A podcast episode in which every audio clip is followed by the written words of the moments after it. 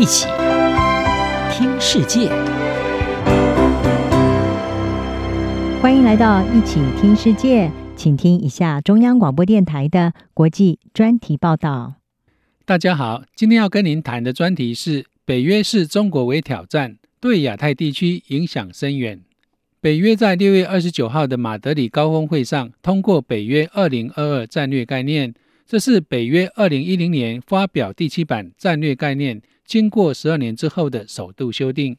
新战略概念将俄罗斯列为重大且直接的威胁，等同将俄罗斯视为敌国，并首度提到中国，将中国视为北约的系统性挑战。指中国的野心和胁迫政策、复合式的作战与假讯息操作等，损害北约成员的安全。同时，中国政府正与俄罗斯联手，要颠覆以规则为基础的国际秩序。这些做法跟北约的价值与利益背道而驰。《纽约时报》刊出专文指出，成立于冷战时期，传统上一直专注于北美和欧洲的北约，首次将中国纳入战略概念。这是个很大的转变。北约的此种改变其实有迹可循。英国《金融时报》分析指出，早在俄罗斯入侵乌克兰之前，有关如何围堵中国军事野心的忧虑，已经促成亚洲出现一连串的集体安全安排，包括美国、日本、澳洲以及印度组成四方安全对话，以及英国、美国和澳洲的三方安全联盟，以帮助澳洲取得核子动力潜舰。这些多边安全网以及现有的双边防御公约，更在最近获得美国号召十多个亚洲国家组成印太经济架构等区域经济倡议的支撑。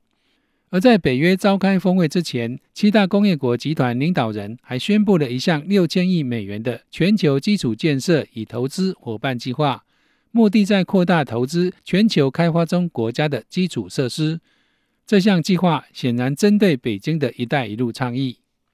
纽约时报》的专文指出，这是在面对中国日益增长的经济、政治和军事实力之下，美国拜登政府持续加强全球联盟努力的一部分。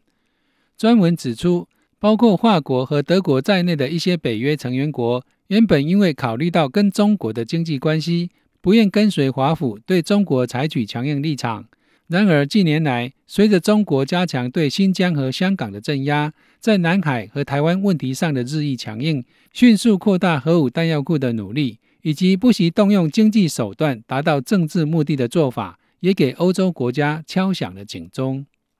北约今年还特别邀请亚洲地区的日本、南韩、澳洲以及纽西兰等四国领袖出席今年的高峰会。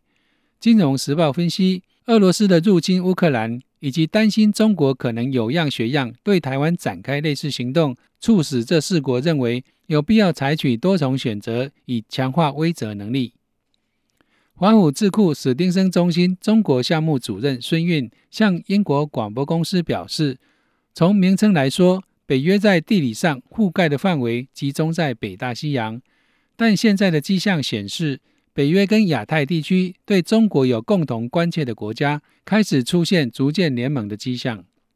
新加坡联合早报副总编辑韩永红指出，北约对抗中国的态势，中国不可能看不见，相信也不会没有预见。而日韩澳纽领导人这次亲赴西班牙与会，是对中国的清楚讯号。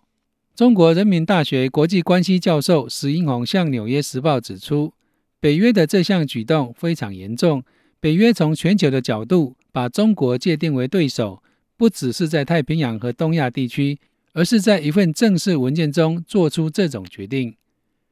中国官方已经做出强烈反应，指控北约在鼓动对抗、对立，充满冷战思维和意识形态偏见，并表明中国反对北约触角伸向亚太，重申反对美国将集团对抗引入亚太地区。面对集团对抗的进一步成型，北京宣示要继续扩大自己的势力范围，并正在加紧脚步建立自己的伙伴关系。最近几个月来，北京一直寻求扩大在南太平洋的军事和经济影响力。俄罗斯更是中国极力拉拢的对象。俄罗斯总统普京与中国领导人习近平早在二月四号的北京联合声明中就誓言，中俄友谊没有止境。而在俄罗斯对乌克兰开战之后，习近平不但拒绝谴责俄罗斯的入侵，反而指责北约在中欧和东欧的扩张，激怒了莫斯科。此外，习近平六月间也在金砖五国经济论坛上呼吁各国加入中国提出的新全球安全倡议和全球发展倡议。南京大学约翰霍普金斯大学中美文化研究中心国际政治教授艾大维表示。中国正急着拉拢朋友，以打破孤立，并瓦解美国和西方的联盟。然而，此种集团式的对抗是将推动亚太国家的合纵连横，为亚太地区带来深远的影响。联合早报的韩永红指出，如果美中陷入集团式的恶斗，世界出现集团式的撕裂跟失控，将不会只是中国的问题，所有国家都将受损。以上专题是由央广编译黄启麟撰稿播报。谢谢收听。